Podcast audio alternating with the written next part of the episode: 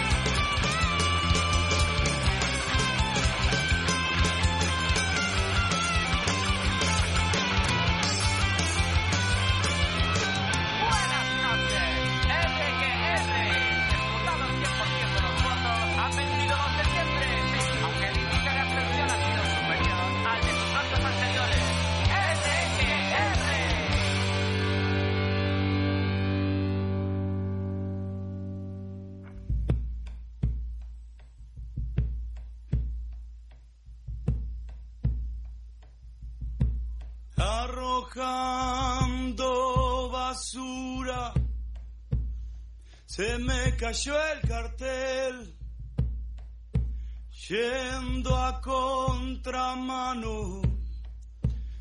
Me chocó una pared, me cansé de hacer cola para nacer. Me cansé de hacer cola para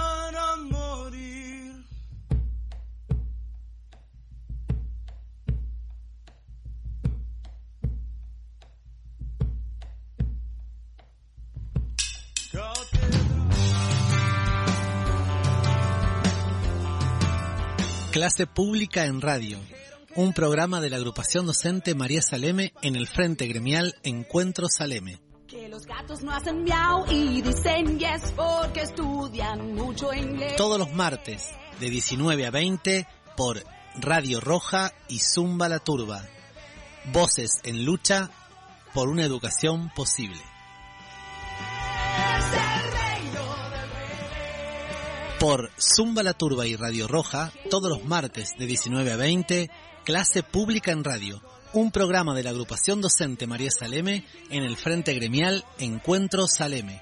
Voces en lucha por una educación posible. No te olvides, todos los martes de 19 a 20. Clase Pública en Radio. Clase Pública en Radio.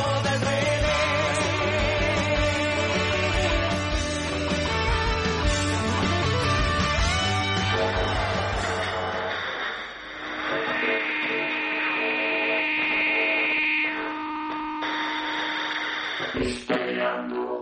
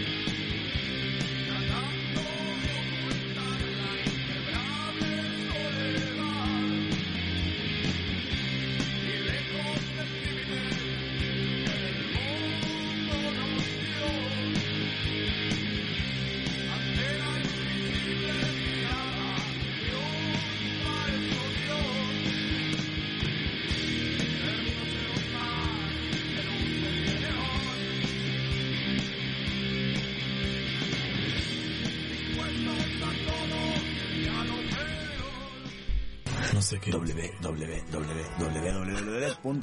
Pone punto com, www.com. Ahí, ahí. Y también en Súmale Turbo, loco. Súmale Turbo.com.ar. ¿Cómo se nota que tiene internet, eh? Ah.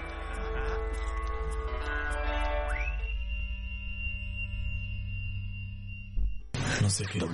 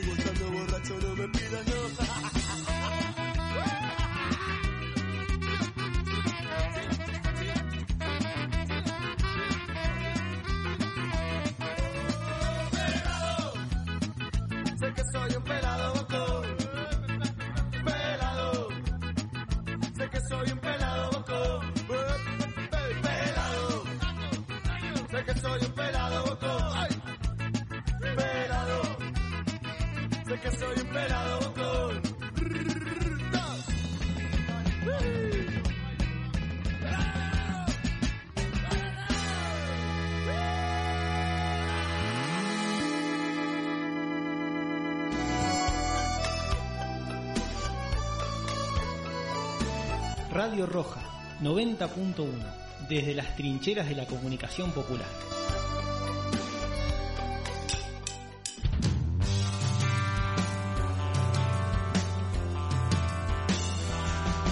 Me dijeron que en el reino del revés nada el pájaro y Buenas. vuela el pez. Buenas tardes, acá estamos.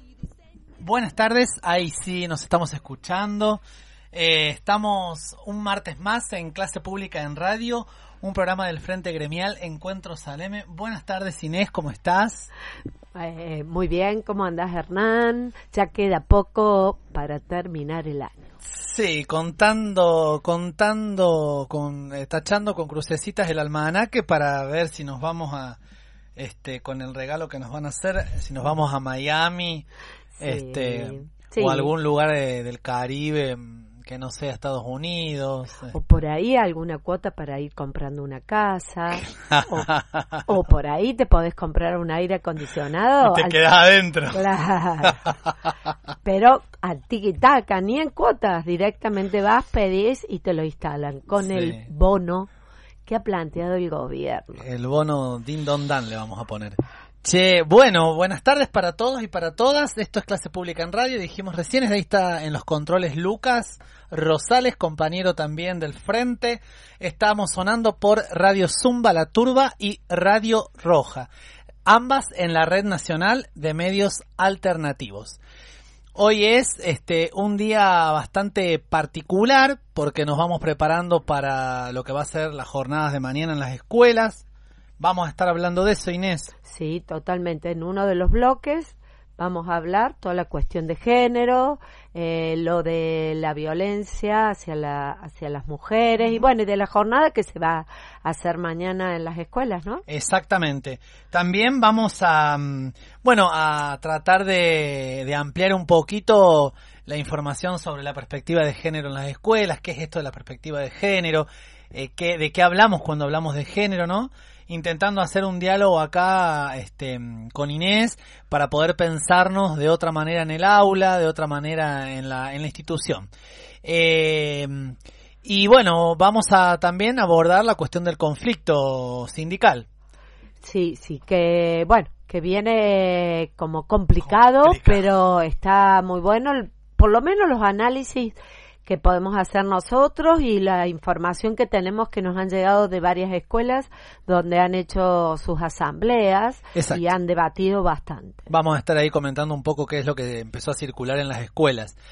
Eh, antes que nada, eh, y de pasar a los chivos eh, sindicales, le pasamos dos cuestiones de la agenda cultural que tenemos. Sí. Eh, el jueves 24 de noviembre, eh, de 16 a 20 horas, hay una feria de la salud que va a estar ahí en la calle, va a estar teniendo lugar en la calle Lima 995, esto es acá en barrio General Paz. Eh, bueno, un poco eh, intentando eh, plantear, eh, bueno, que la salud, la, la salud como un derecho. Eh, esa, es, esa es un poco la idea de, de la actividad. Este, dentro de, la, de las organizaciones e instituciones que están invitando está la Biblioteca Popular Vélez Sarfield, la Escuela Normal Superior Arturo este, Garzón Agulla, Agustín Garzón Agulla, perdón, em, la Clínica Universitaria Reina Fabiola, eh, también el espacio clínico eh, de aquí de, bueno, que trabaja con niños, adolescentes y adultos, eh, y creo que no me olvido de nadie más, integrados, incluidos y diversos, que es otra organización este, civil. Eh, eso va a ser, va a tener lugar entonces acá en Barrio General Paz, en Lima 995, para este, instalar eh, y, y, bueno, eh, hacer público que la salud es un derecho. Eh, se llama Feria de la Salud y va a tener lugar el 24 de noviembre de 16 a 20 horas. Por otro lado, hay otra actividad que tenemos también programada, que este, tenemos programada, digamos, que hay programada en la ciudad, eh, que, eh, bueno, la presenta la brecha artística, artística cultural, eh, se llama Entre la magia y el misterio, va a tener lugar el día 26 de noviembre a las 21 horas, eso es viernes me parece, no, eh, no, no, sábado, el sábado 26 de noviembre, 21 horas, en el Teatro Maipú, que queda ahí en Maipú 350. Bueno, ¿de qué se trata? Es un grupo que viene, viene abordando la, cuestión de la música folclórica andina. Eh, ahí el compañero Lucas este, Rosales eh, creo que está incursionando en la brecha artística cultural, así que bueno, eh, sería importante mm, dar nuestro acompañamiento y bueno, ir a ver de qué se trata. Después diremos si, si, si va a estar en escena el compañero, eh, qué tal está, si, si sabe bailar, si sabe actuar. Este, ¿cómo te ves, Lucas? A pleno, ah, va a estar con los instrumentos, va a estar tocando. Bueno, en la percu, muy bien. Bueno, eso por ahora. Y Inés, vos tenés una información importante para los docentes, porque ya a esta altura del mes. Sí, sí. Eh, Karina no- nos dio esta información. Un saludo para Karina. Sí. Eh, bueno, eh, ¿cuándo va, se va a cobrar los sueldos? Es del 30 de noviembre al 6 de diciembre. Primero cobran los pasivos y después los activos. Y eh, la cuota del aguinaldo se va a cobrar del 16 de diciembre al 21 de diciembre, que primero va a ser los pasivos y luego los activos. Y ya tiene fecha para el bono. El Ah, bono, no sí. eso. Todavía no hay nada oficial, porque Claro. esto es- han sido reuniones entre el ministro y el secretario de gobierno, o sea, bueno, pero le han puesto fecha ya a los muchachos. El 26 y 27 de diciembre está el bono de fin de año. El bono navideño. Exactamente. Y después ya ponen la fecha para que la gente se quede recontenta que el 30 de diciembre al 5 de enero del 2017 ya vienen los eh, salarios, digamos, nuevamente. Entonces como que nos vamos a tener un montón de plata. Pero ya entramos en el tema en el bloque. Sí, por supuesto, Claro. porque digamos... Ah, hablando de cobro, Inés, hablando de cobro. Sí.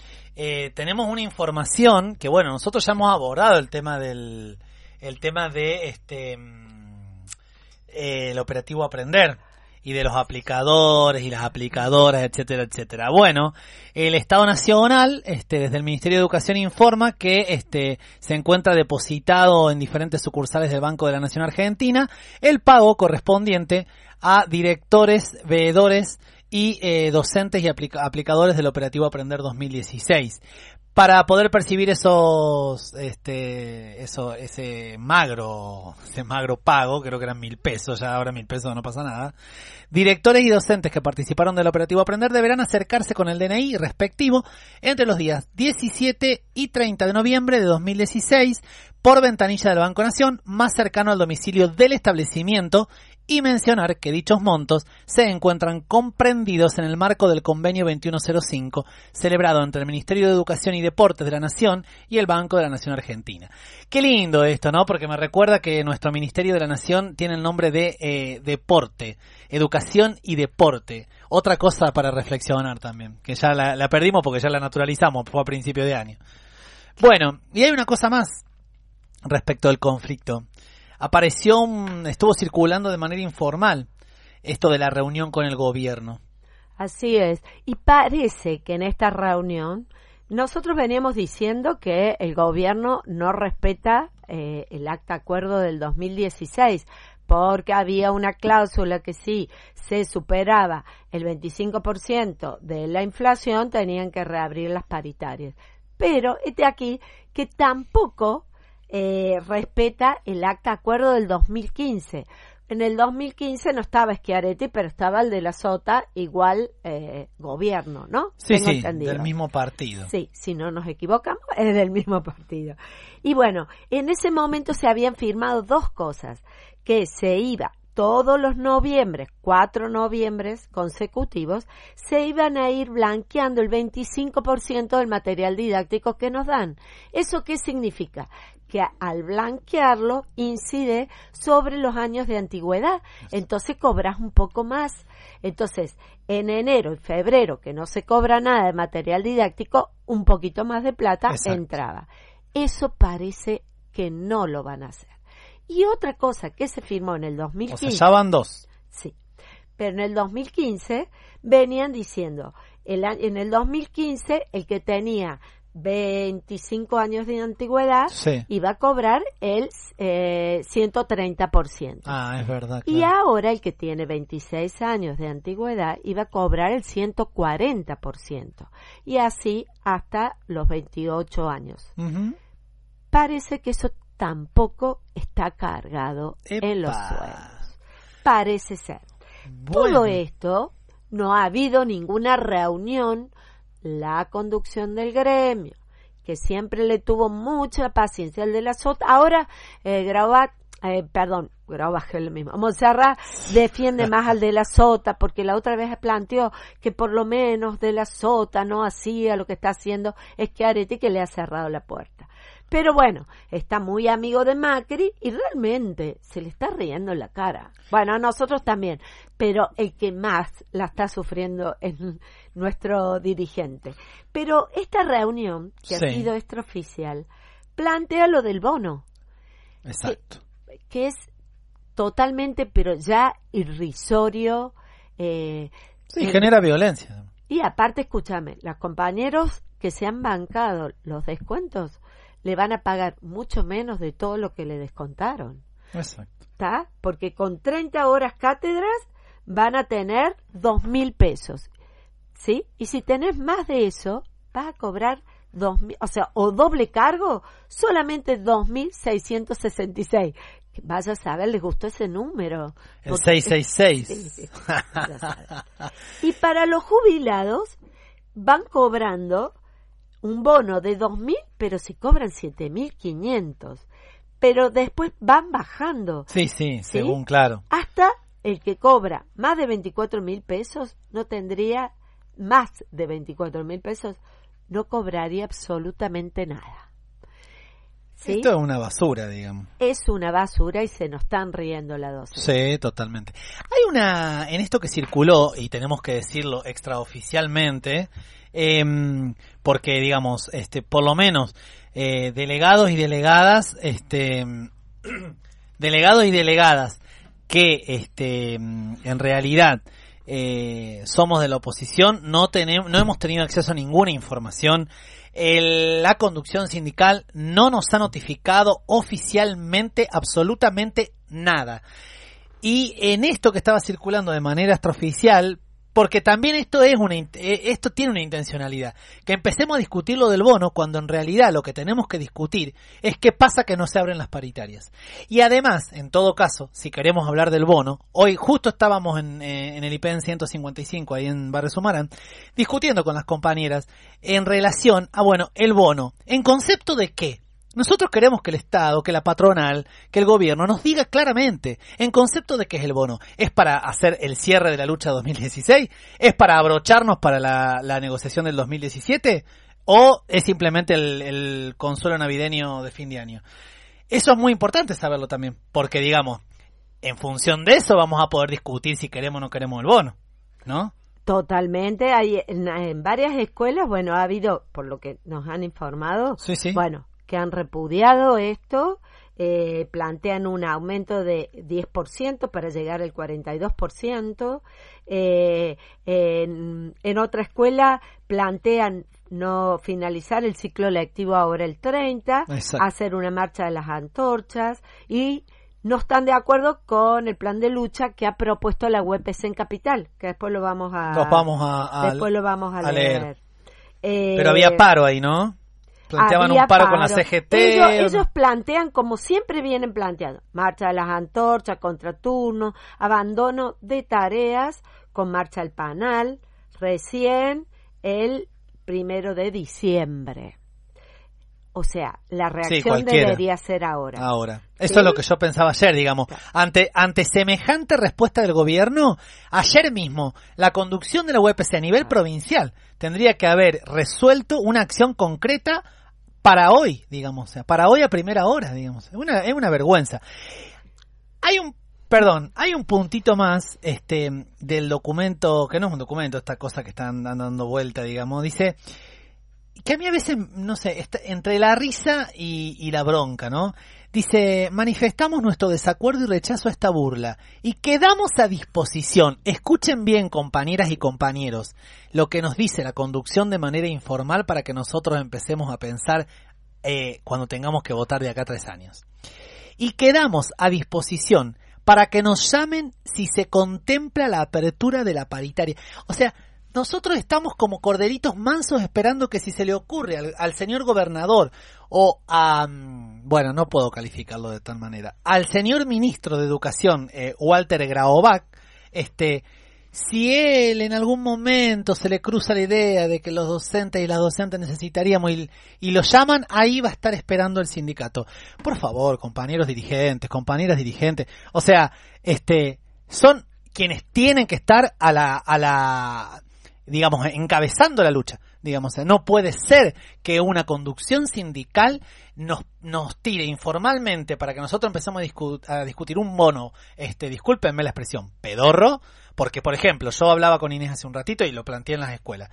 En mi caso, yo no tengo 30 horas. No voy a cobrar dos mil pesos, voy a cobrar mil, mil doscientos. ¿Para qué me sirve mil doscientos? Yo no me hago más rico, más pobre. No voy a resolver mi problema de que no llego a fin de mes. O sea, me va a servir para diciembre, que, o sea, este, no tiene sentido. Y además es uni- es por única vez, no viene atado a ningún blanqueo, esto no va a seguir, digamos, no, no es que, no es retroactividad, es un bono único. Entonces, bueno, Totalmente. Y, y viste que Macri habló de que había que rediscutir los convenios colectivos. Sí, bueno. Eso es, no, pero yo hoy pensaba, ¿no? O sea, eh, acá hay una gran responsabilidad desde nuestra, de las bases, porque vamos Sí. a tener que empezar a activar cosas por fuera de los gremios, pero la CGT, si esto no lo defiende en la calle, es para realmente cuando hablan de los dirigentes a la cabeza, con, Sí, con la cabeza sí, de los dirigentes.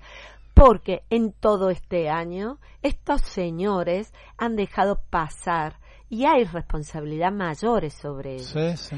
Y lo que se plantea cuando eh, Monserrat plantea, sí, los compañeros han hecho siete, siete paros y se han bancado los descuentos. Otra cosa hubiera sido si estos paros eran progresivos y se le decía, vamos a parar hasta que reabran la paritaria, Exacto. que lo hemos hecho otras veces, y los docentes se la bancaban. Se Sí. resulta. Pero esto tan laxo, llegamos hasta este fin de año. Hay reacciones de las escuelas. Hay escuelas que están planteando marcha contra turno, que estaría bueno. O sea, hay que ir a manifestar el repudio. Y pase lo que pase, que ojalá que pase, nosotros tenemos que ya estar planteando el no inicio. Me estoy adelantando Sí, y no, no, quiero pero hacer- está bien, Pero el no inicio, Sí, el no sí, inicio de clase, totalmente. que las paritarias no sean anuales, que no se cierre ningún acuerdo. Mira lo que hacen los municipales, hacen paritarias trimestrales. Claro, claro. Y ellos van discutiendo. Pero además los acuerdos no, porque evidente, estamos, está clarísimo, digamos, que los acuerdos la patronal no los cumple. Y además no, no, nos quiere eh, disciplinar con los descuentos, digamos. O sea, es una vergüenza. Es una vergüenza. Eh, sí. Eh, No, lo que quiero decir que nosotros, por ejemplo, el año pasado se hicieron autos convocadas eh, muy masivas, digamos, dentro Sí. de lo que son las autos convocadas.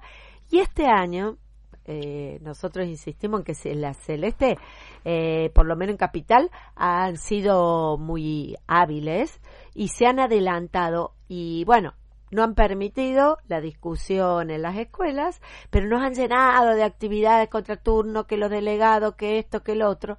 Y eh, eso hace a que a que a que nosotros no podamos llevar realmente el plan de lucha que se estaba planteando.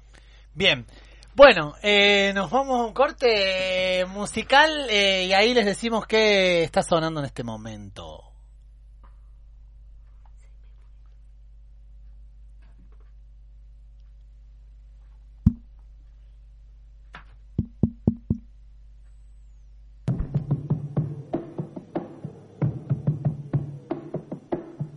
Tenía siete años apenas. Apenas siete años. ¿Qué siete años? No llegaba a cinco siquiera.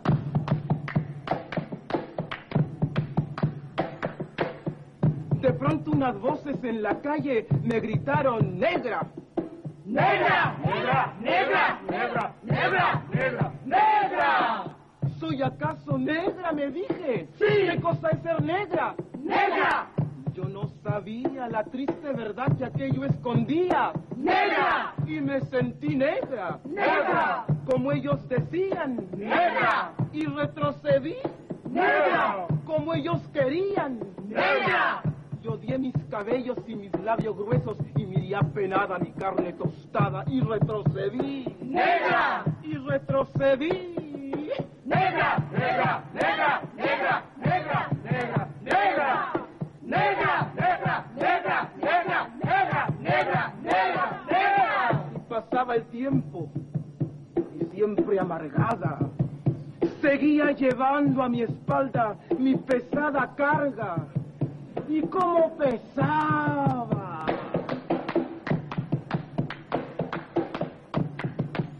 Me alacé el cabello, me volvé la cara y entre mis entrañas siempre resonaba la misma palabra. ¡Negra! ¡Negra! ¡Negra! ¡Negra! ¡Negra! ¡Negra! ¡Negra! Hasta que un día que retrocedía, retrocedía y que iba a caer. ¡Negra! ¡Negra! ¡Negra! ¡Negra! ¡Negra! ¡Negra! ¡Negra! ¡Negra! ¡Negra! ¡Negra! ¡Negra! ¡Negra!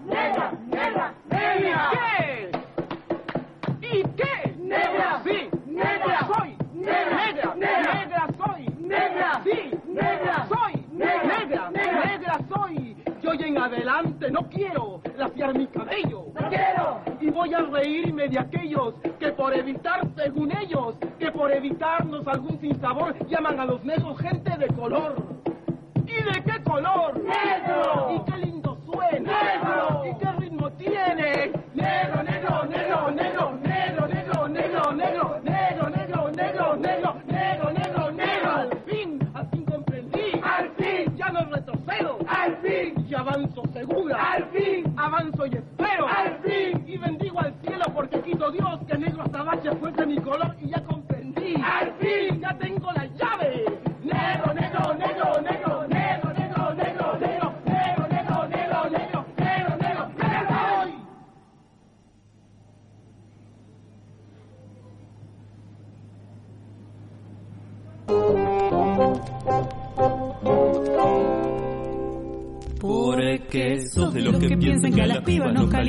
chifles en la calle, que nos digas al oído porquerías sin sentido y te crees un regalar.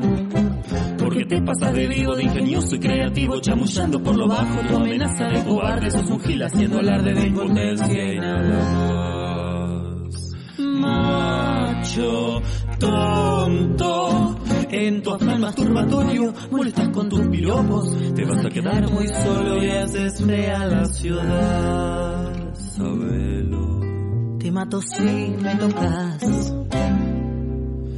Porque vos con tus amigos te sentís muy protegido cuando andan gritando cosas y es tan obvio que se gustan entre ustedes cuando insultan a una piba por atrás. Porque sos de pelo en pecho, te crees con el derecho de contarnos la miseria de tus gustos reprimidos con violencia por el tipo de vergüenza a los demás. Macho, tonto, en tu afán masturbatorio molestas con tus piropos, te vas a quedar muy solo y haces fea la ciudad. Sabes, Te mato si me tocas. obrero, taxista, chupio, gobernador, presidente. Sos patético, chabón. A todas las mujeres les gusta que le digan un piropo. Aquellas que dicen que no, que no, me, me ofenden, no, no les creo nada. No puedo nada más lindo que te digan qué linda sos, por más que, que esté acompañado de una grosería así, eh, que, que- que no sé, te digan qué lindo culo que tenés, pero está todo bien, o sea, que es como que todo bien, todo bien, todo bien, todo bien. 25 de noviembre, Día Internacional. 25 de noviembre, Día Internacional contra la Violencia hacia las Mujeres.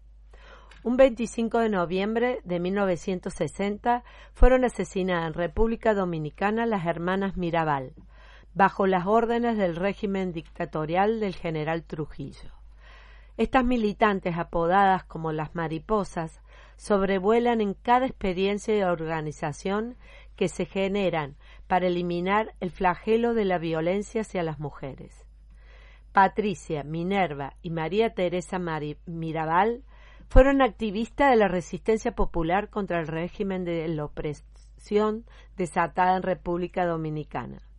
Sus asesinatos se convirtieron en un símbolo de lucha, por, por lo que durante el primer encuentro feminista de Latinoamérica y del Caribe, celebrado en Bogotá en 1981, fue declarado el 25 de noviembre como el Día Internacional contra la Violencia hacia la Mujer. Por ellas y por todas las que enfrentan a lo largo de la historia a la violencia heteropatriarcal y capitalista, cada 25 de noviembre miles y miles salen a la calle del mundo, reforzando la lucha cotidiana contra las múltiples formas de violencia que aún se ejercen sobre los cuerpos de las mujeres y de las les- lesbianas, gays, transexuales, bisexuales, intersex. Con el desafío de desarrollar diferentes acciones para visibilizar y modificar la situación actual de las mujeres y las lesbianas, gay, trans, bisexuales e intersex en nuestro país, es que cada vez, y con más fuerza, la unidad en la acción colectiva se potencia para dar batalla al sistema heteropatriarcal que lleva siglos de violencia y opresión, Ante el actual contexto político de ajustes, conflictividad social y respuestas represivas del Estado, la situación desfavorable de las mujeres y las lesbianas, gay, trans, bisexuales e intersex en todos los ámbitos, laboral, familiar, de salud, educación, etc., también se relaciona con la responsabilidad política del gobierno nacional y las provincias que no garantizan el cumplimiento de la legislación vigente, expresión de los derechos conquistados. En el año 2009, producto de la lucha del movimiento de mujeres, se promulgó la Ley Nacional de Protección Integral a las Mujeres. A pesar de estos avances legislativos, las políticas públicas siguen sin abordar las múltiples problemáticas. La implementación efectiva de esta normativa permitirá que las víctimas de violencia sean atendidas en forma gratuita en centros de salud y reciban ayuda económica, asesoramiento legal, laboral y alojamiento.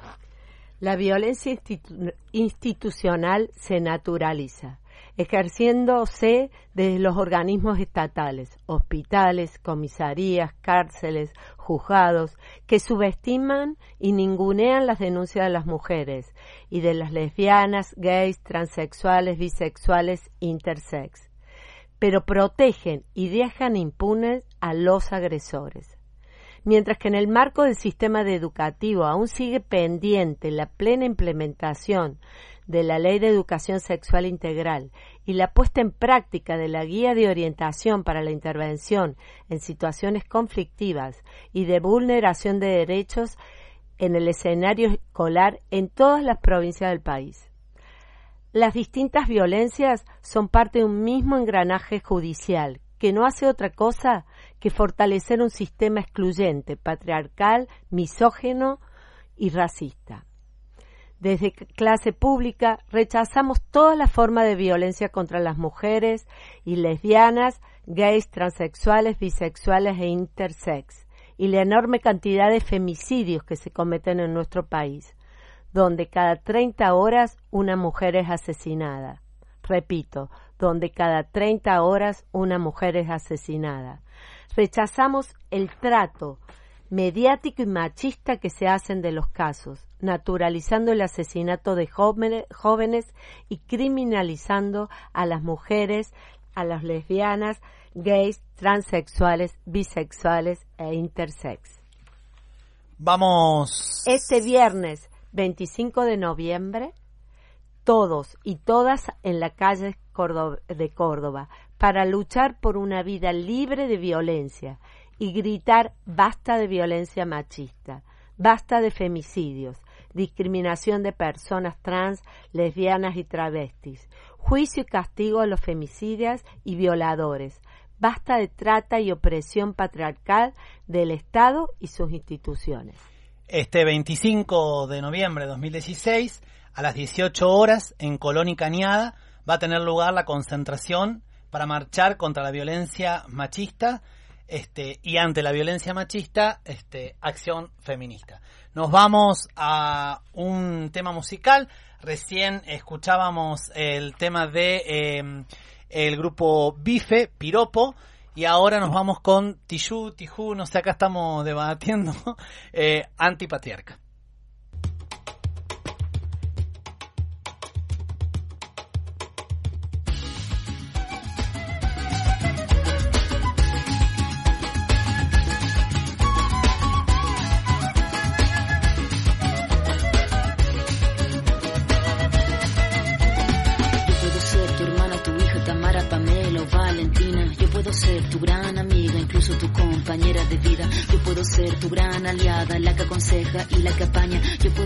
Cualquiera de todas, depende de cómo tú me apodas. Pero no voy a ser la que obedece porque mi cuerpo me pertenece. Yo decido de mi tiempo, como quiero y donde quiero. Independiente yo nací, independiente decidí. Yo no camino detrás de ti, yo camino de la para ti. Tú no me vas a humillar, tú no me vas a gritar, vas a someter, tú no me vas a golpear. Radio Zumba la Curva, FM 99.5, dentro de la Red Nacional de Medios Alternativos. Búscanos en www.rnma.org.ar Radio Zumba la Turba, FM 995. Había Manu Fada, había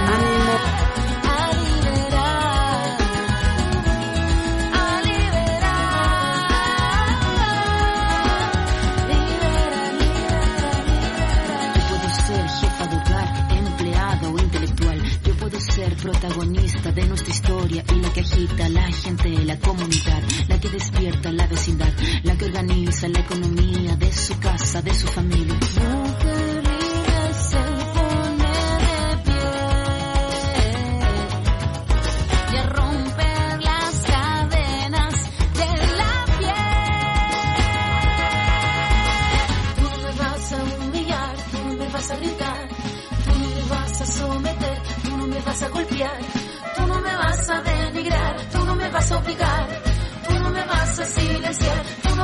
No sumisa ni obediente, mujer fuerte, insurgente, independiente y valiente, romper la cadena de lo indiferente, no pasiva ni oprimida, mujer linda que da vida, emancipada en autonomía, antipatriarca y alegría.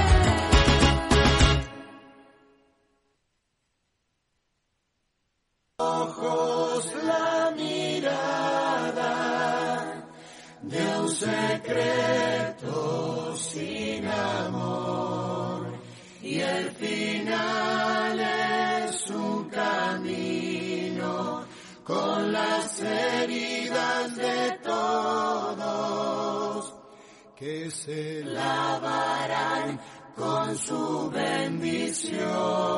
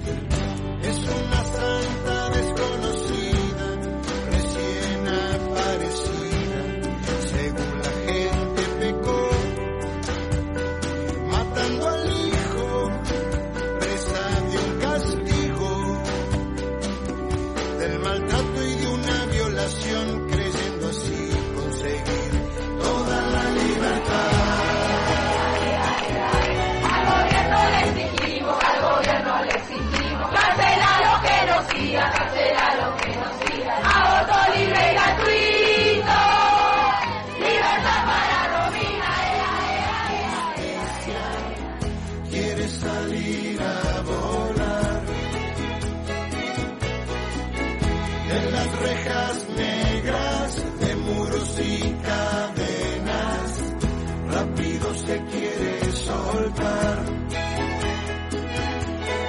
Vamos a bailar que yo ya te perdoné, aunque nos quemen en la hoguera como fue una vez.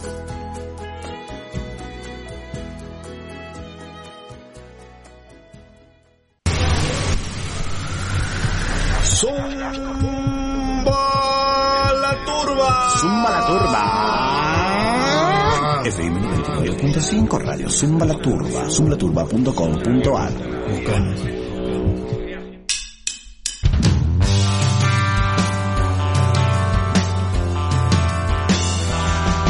Me dijeron que en el reino. Bueno, acá estamos ya en el tercer, eh, sí, sí, sí, tercer y último bloque de clase pública en radio. Eh, un programa del Frente Gremial Encuentro Saleme. Nos estás escuchando por Radio Zumba La Turba y por Radio Roja.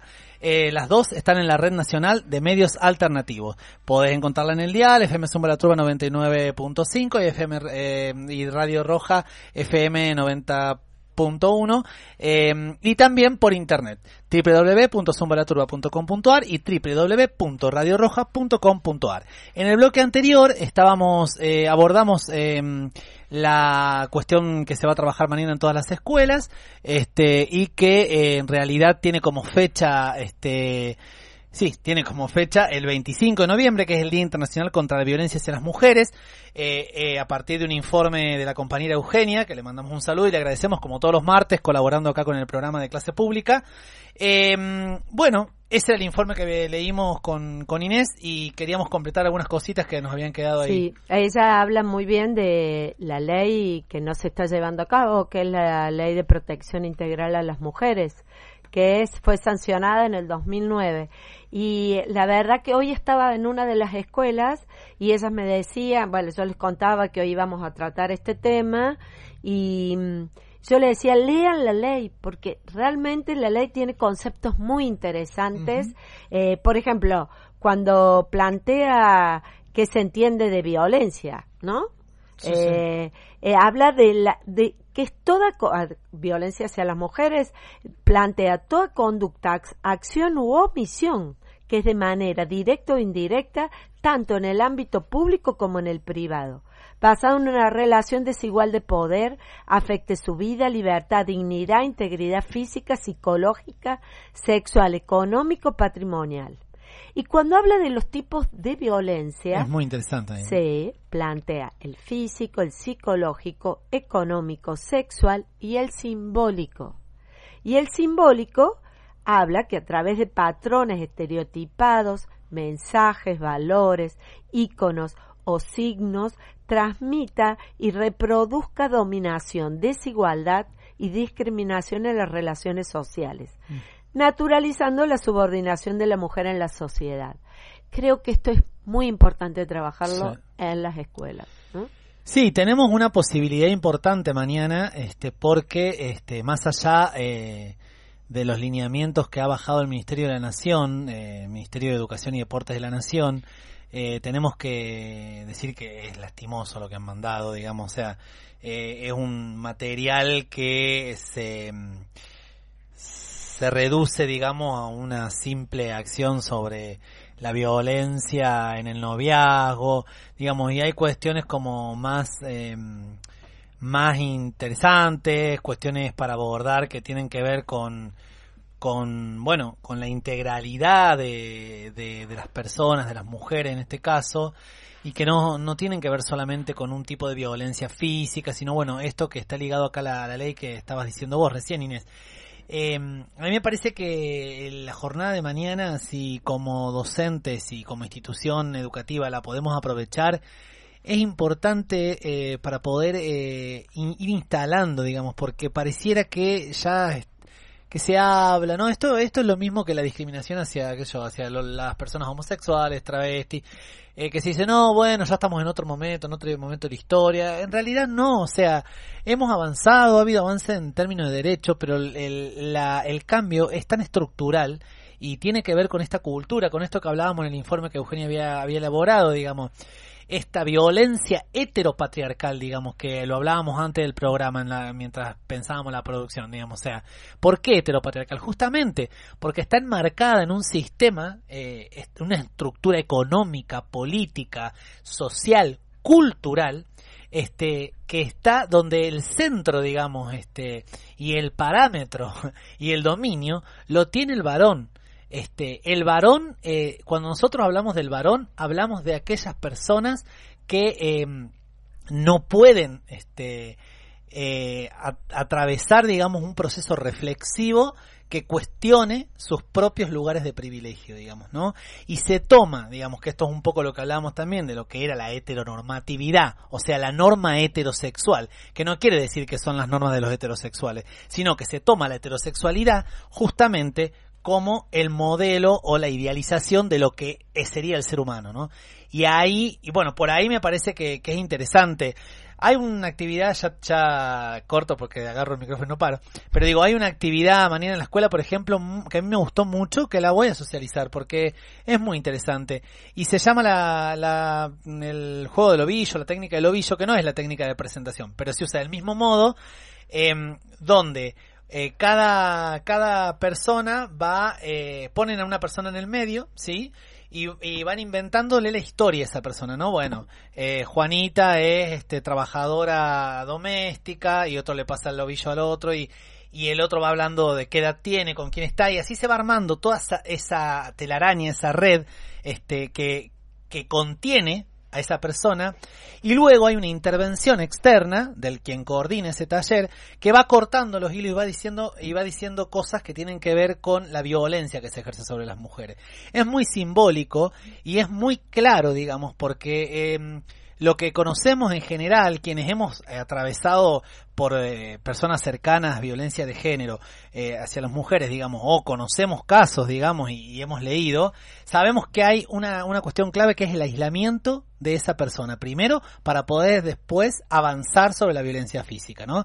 Hay una baja, auto- una, una profundización de, del, de, del psicológica, de la violencia psicológica, de la sí. subestimación, de, de ponerla en un lugar de inutilidad a la mujer, etcétera, etcétera, hasta que empieza a cerrarle toda ese, esa red de contención y a partir de ahí eh, se profundiza la violencia que puede llegar, bueno, hasta la muerte como los femicidios que venimos teniendo. ¿no? Totalmente. Y lo de la ley, yo sigo hablando sí, de la ley, no, porque también es importante que en las escuelas lo conozcamos, porque el 80% de lo que plantea la ley no se está llevando a cabo, porque ellos hablan de la prevención, de hacer campañas, realmente campañas, pero no ponen plata para eso. Eh, bueno, pa- un teléfono para hacer las denuncias. Eh, el teléfono está, pero están tomando denuncias desde recién que fueron hechas en junio, julio. O sea, imagínate. Claro. Eh, de, de darle, pla- no, de contenerla económicamente y afectivamente, psicológicamente a la persona que ha sido, a la mujer que ha sido violentada. Y hasta los famosos refugios, que es cuando hay mucha violencia para que pueda estar en ese lugar seguro con sus hijos hasta ver, eh, bueno, qué medidas se toman eh, hacia, hacia el agresor. Pero casi en serio el 80% y nosotros tenemos que empezar a exigir, ya que hay una ley con un número, Sí, sí. por lo menos decirle Sí. a los gobiernos que la plata la destinen, porque Claro, no la claro. están destinando. Bueno, ahí eh, yo le contaba este, fuera del aire a Inés también, que creo que lo comenté el martes pasado cuando, cuando hablamos, eh, y lo vuelvo a repetir para quienes no nos escucharon, digamos, eh, que eh, en la UPC de Punilla nos convocaron a una asamblea para trabajar el tema de este, la violencia de género, este, y la persona que, que, que llevó a cabo, digamos, la charla, una persona este, que pertenece a una institución, bueno, ya está como asesora externa, me parece, como orientadora externa, pero que ha trabajado mucho tiempo en el Consejo de la Mujer, que es una institución a la que le podemos hacer muchas críticas, digamos, ¿no? Porque está ligada eh, partidariamente, digamos, y eso también es un problema. Pero que ella, eh, desde ese lugar y asumiéndose desde una, desde un partido determinado, eh, se sinceró con las delegadas y los delegados y nos dijo, eh, miren compañeros y compañeras, acá el problema que tenemos grave es que no se puede aplicar, no se puede implementar esta prevención de la violencia hacia las mujeres porque hay una falta de voluntad política y la falta de voluntad política se traduce en que no se erogan fondos para este, destinarlos a este tipo de programas. Otra sería la historia si los gobiernos este, fueran eh, estuvieran a cargo de otros sectores sociales también. Eso es lo que pienso. Sí, totalmente. Y bueno, sí, hay que ver las prioridades. En estos momentos en estos gobiernos neoliberales en realidad no va para no va para salud, no va para educación, no va para prevención y esta jornada en realidad es por lo lo que dice el informe, cada 30 horas hay un Exacto. femicidio, o sea, Sí. eh, entonces es como decir, bueno, hagamos algo con una jornada. Tiene que ser de reflotar, de que lo hemos dicho ya en otros programas, la educación sexual integral, Sí, sí. que es transversal, o sea, que es algo cotidiano y que hay que empezar a trabajarlo. Y si en al- alguna escuela se olvidaron, como por ahí se olvidan de lo que es el 24 de marzo, digo, Sí, suele pasar. hay que reflotarlo y hay que insistir porque se tiene que cumplir las leyes. Tenemos elementos para nosotros poder ir modificando algunas cosas e ir, e ir exigiendo. Sí. Bueno, mira, justamente con lo que vos hablabas recién, Inés, esta cuestión de lo transversal, eh, la idea que, que la retomaremos eh, los próximos martes, eh, tiene que ver con la perspectiva de género, ¿no? Una de las características que plantea Susana Gamba en un texto que, que hemos traído para, para pensarnos, eh, que se llama ¿Qué es la perspectiva de género y los estudios de género? que está en la en el periódico feminista Mujeres en Red. Eh, en este artículo, entre otras cosas, ella plantea este una caracterización, digamos, ¿no? Eh, ella dice, bueno, algunas de las principales características y dimensiones de la perspectiva de género están ligadas a, bueno, y enumera, enumera que es una construcción social e histórica, que es una, es una relación social, porque trabaja las relaciones entre mujeres y varones y otras identidades. Em, lo de la construcción social e histórica, bueno, justamente porque varía de una sociedad a la otra y de una época a la otra, digamos, ¿no? O sea, pensemos, qué sé yo, también yo estoy en la parte organizativa de la jornada de mañana en una de las escuelas en las que trabajo y vamos a trabajar con algunos cursos lo que fue el logro que fue para el movimiento de mujeres alcanzar el voto, ¿no? Eh, y por eso digo, va variando de época en época. Ahora estamos, eh, la demanda del movimiento mujer y del movimiento feminista es otro, por suerte se va avanzando. Es una, es una, otra característica que es una relación de poder, digamos, o sea, eh, la dimensión que tiene una dimensión también para pensar las relaciones de poder, eh, que nos remite, digamos, a lo, a lo cualitativo de las relaciones, ¿no? A, bueno, de qué modo se dan, qué es lo que aparece ahí y la, la relación asimétrica que nos permite ver la perspectiva de género. ¿Por qué asimétrica? Porque más allá de este que podamos decir que puede haber una dominación masculina, una dominación femenina o una, una dominación femenina o relaciones igualitarias, en realidad está eh, más que probado que en general eh, estas relaciones asimétricas se configuran como relaciones de dominación masculina y subordinación femenina, que es lo que vos estabas hablando hace un ratito, no sé si lo decías vos, lo leíamos ahí en el, en el informe, esto de la subordinación femenina. Y transversal porque dice que no están aisladas, sino que atraviesan todo el entramado social articulándose con otros factores, como por ejemplo la edad, el estado civil, la educación, la etnia o raza, la clase social. Eh, y es abarcativa también porque atraviesa las instituciones, los símbolos, las identidades, los sistemas económicos, políticos. Bueno, como para aportar un poco más a lo que son las características de lo que hablamos cuando hablamos de perspectiva de género, que me parece que están ligadas directamente al enfoque que tiene la educación sexual integral, la ley de educación sexual integral, que es lo que estábamos hablando eh, recién. Sí, y eh, por ejemplo, la educación sexual integral tiene varios ejes que una, bueno, es lo que vos planteabas, que era reconocer la perspectiva de género, ¿no? Exacto. El otro es respetar la diversidad, que, bueno, es lo que hay que trabajar cotidianamente en las escuelas. Eh, otro es valorar la eh, afectividad, o sea, cómo podés ir trabajando esto es como, no es el sujeto, no es un sujeto biológico, físico Exacto. biológico. Es un sujeto que ha construido su identidad y bueno, hay que trabajar y es, eh, es un sujeto, es una y un Sí, sujeto claro. de derecho. ¿no? Sí, sí, sí, sí. Eh, y bueno, y lo otro es poder ejercer lo de- los derechos de cada uno. Y también hay una cosa que es cuidar el cuerpo, cuidarse eh, y la salud. Bueno, es muy importante por eso la ley para poder pensarla desde el jardín inclusive, ¿no? O sea, y, y bueno, y, y si queremos ser más, este... Y hay una Sí. cosa, Sí, sí, que muchas veces se toma en las escuelas, es, bueno, la educación sexual integral, vamos a dar una clase de biología, eh, cuáles son las diferencias sexuales, eh, ¿no? Genitales. Sí, una Eh, un reduccionismo biológico. Claro, claro. Y muy poco de lo otro. Y en realidad, lo que vos estabas planteando, que sirve para el debate, y también plantear que ha habido un avance en la historia. No es que estamos peor. Estamos en una situación que que hay que discutir mucho y, y hay muchos debates en las escuelas porque Totalmente. somos venimos lo que vos dijiste recién la edad eh, nuestra educación los que tenemos los las y los educadores que tenemos diferentes experiencias de vida diferentes tipos de educación Sí. prejuicios entonces deberíamos tener espacios también para poder discutir para ver también lo que vamos eh, eh, aprendiendo y enseñando con las, las y los estudiantes. Exacto. Hay una batería de leyes y normas y pactos a los que hemos adherido como país, sí, este, que eh, realmente eh, nos tienen que servir para poder desarrollar una educación integral donde la educación sexual sea parte también de eso. Bueno, le volvemos a mandar un saludo a Karina, a, Sí, sí, a Karina Silverstein, Silverstein.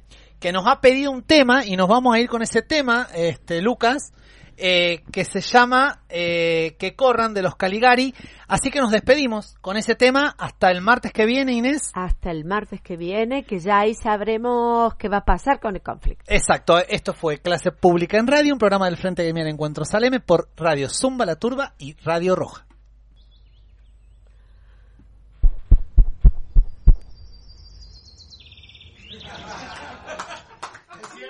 Muchachos, escúchenme.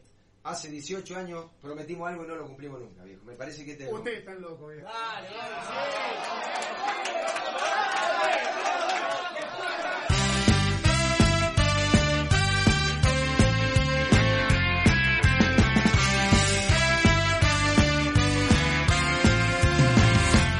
Si no sabes caminar, no corras que podés